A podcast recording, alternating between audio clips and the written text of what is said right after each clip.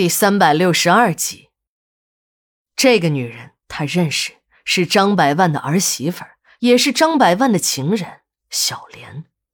这个女人能同时伺候张家父子二人，可见这个女人身上有着不同于别人女人的东西。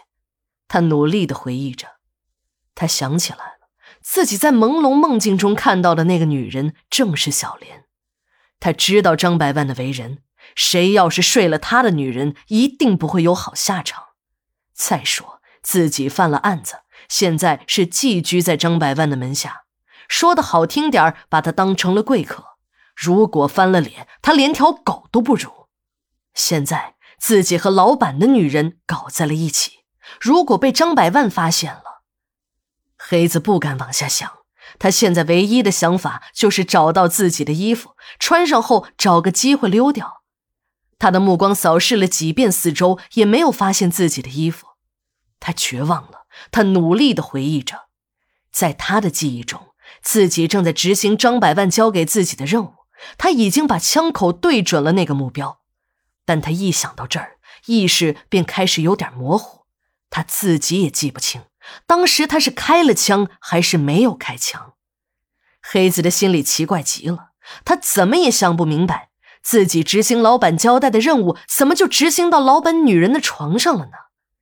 这时的小莲指了指墙上的电视屏幕，同时按下了手中遥控器的按钮。画面中，一个动作粗鲁的男人正骑在一个女人的身上，任凭那女人如何反抗，这个男人也没有停下那狂风骤雨般的动作。画面中的那个男人就是自己，而那个女人便是老板的情人小莲。黑子虽然算不上聪明，可他也感觉到了自己中了这个女人的圈套，还让这个女人拿到了铁证。这时候的黑子反而不紧张了。他在黑道上混了好多年，这种事儿他听说过。一般情况下都是拿这些事情作为把柄进行要挟，只要自己配合一点，便不会有危险。黑子知道自己就是一个混子，那些所谓的江湖义气当然是要讲的。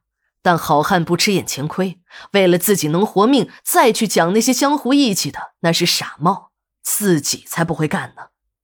果然，小莲在关掉录像后说话了：“你呢是个聪明人，现在有两条路，一条路是我把你交给张百万，就说你对我行为不轨，铁证如山，怎么处理你那是张百万的事儿，和我没有关系。”二是，你从现在开始听我的命令，给我办事儿，好处嘛，自然是少不了你的。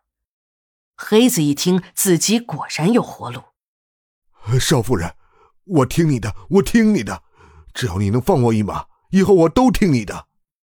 小莲看着黑子那个狼狈样，心里有说不出来的得意。自己今天装睡装的是太精彩了，连那老狐狸张百万。都上了当。一般情况下，如果是小事情，张百万都是通过电话向手下发布命令。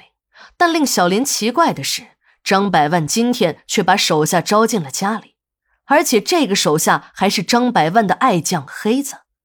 从张百万手下人的牢骚中，小莲感觉到了这个黑子的不平常。如果不是有什么大事发生，张百万是不会把他找来的。